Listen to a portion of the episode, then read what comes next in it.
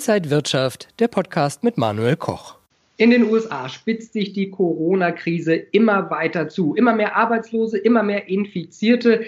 Die New Yorker Börse hat das Trading-Parkett schon geschlossen und Donald Trump versucht mit Milliardenhilfsprogrammen seine Präsidentschaft zu retten. Bei mir ist jetzt zugeschaltet Sandra Navidi, die Geschäftsführerin von Beyond Global. Frau Navidi, Sie leben eigentlich in New York, haben es aber in letzter Minute noch nach Deutschland zurückgeschafft. Haben Sie die Stadt New York in der letzten Zeit erlebt? Es war sehr beklemmend. Lange Zeit haben die New Yorker die Gefahr außer Acht gelassen, als ich schon mit Maske rumgelaufen bin. Das kam sicherlich auch deswegen, weil Donald Trump das verharmlost hat, selbst nach einer Warnung, einer ausdrücklichen, relativ dramatischen Warnung noch Ende Februar von der CDC. Bei uns herrscht jetzt auch die Ausgangssperre, die Geschäfte haben alle zu, die Restaurants, es ist sehr dunkel. Viele New Yorker haben die Stadt verlassen. Das heißt, wenn man abends aus dem Fenster schaut, sind die Hälfte der Gebäude zumindest halbdunkel. Es ist alles gespenstig ruhig, was in einer Stadt, die niemals schläft, äußerst gespenstisch ist. Naja, und dann kam eben auch die Gerüchte auf einen kom kompletten Lockdown, dass man da möglicherweise gar nicht mehr aus der Stadt kommt, dass es auch gar keine Flugverbindungen mehr geben wird oder diese jedenfalls drastisch reduziert sein würden.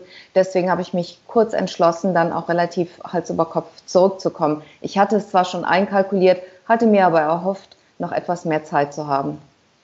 Kann denn das amerikanische Gesundheitssystem überhaupt so einen Ansturm schultern?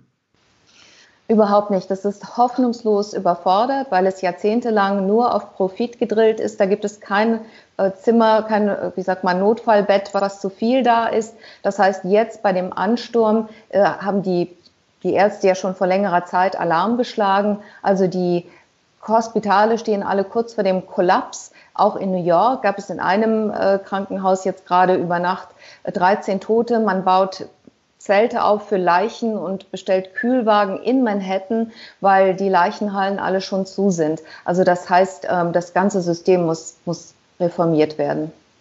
Schauen wir mal auf die Börse. Ich habe schon erwähnt, der Trading Floor, das weltberühmte Parkett der New Yorker Börse ist geschlossen. Jetzt läuft der Handel vollautomatisiert weiter. Die Börsen sind auch wie überall auf der Welt eingebrochen. Glauben Sie, dass man da schon einen Boden erreicht hat?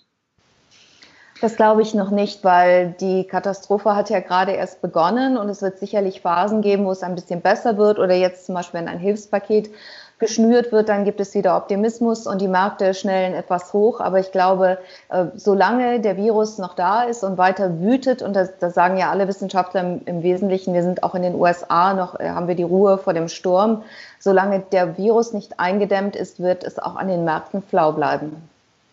Die US-Notenbank Fed hat ja schon reagiert. Da gibt es Billionenprogramme, wenn man alles zusammenzählt. Aber es ist so ein bisschen verpufft. Ja, also ich denke, die Märkte wissen auch, die Marktteilnehmer, die Bürger, dass, oder wie der äh, Fed-Präsident gesagt hat, wir können kein Virus mit Geldpolitik bekämpfen. Die Fed kann nur eine Brücke bauen, kann versuchen, diese Zeitspanne zu überbrücken, wo die Wirtschaft eine Vollbremsung gemacht hat, ohne Sicherheitsgurt, alle Geschäfte, alle wirtschaftliche Tätigkeit hört mit einem Schwung auf. Niemand erhält ein Gehalt, niemand wird bezahlt, aber Kosten bleiben weiter bestehen.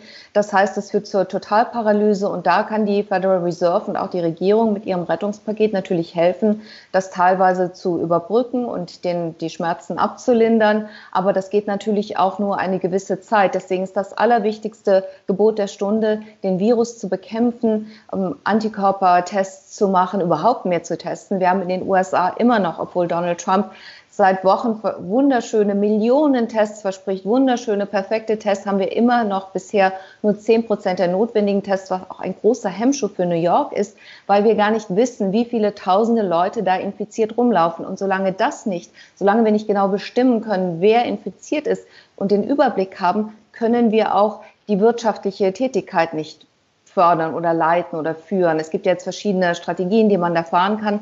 Und es ist ja auch sehr strittig im Moment, wie lange man die Wirtschaft so komplett bremsen kann oder ob man sie langsam, wie Donald Trump gesagt hat, äh, Amerika soll wieder an die Arbeit gehen. Also bei, Ostern sollen wieder alle ihrer Arbeit nachgehen, was natürlich völlig illusorisch ist.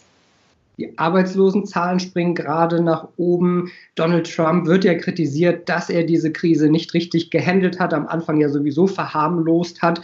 Kostet ihn das am Ende auch die Wiederwahl?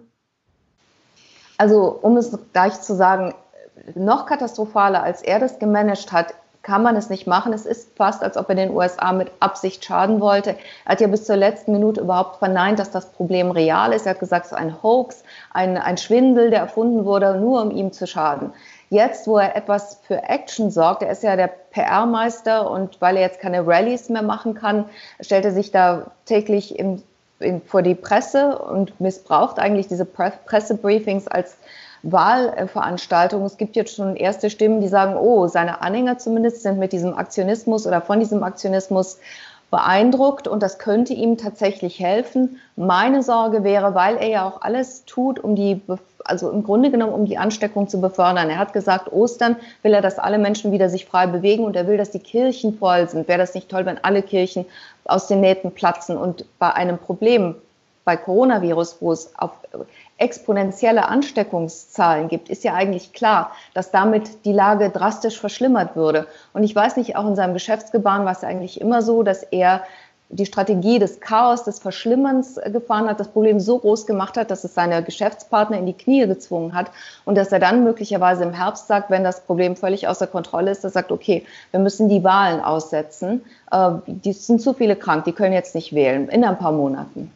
Sandra Navi, die Geschäftsführerin von Beyond Global. Vielen Dank, dass Sie uns die US-Wirtschaft und alles, was da momentan so vor sich geht, mit der Krise näher gebracht haben. Gott sei Dank sind Sie in Deutschland. Bleiben Sie gesund und danke Ihnen, liebe Inside Wirtschaft Zuschauer, fürs Interesse. Bis zum nächsten Mal.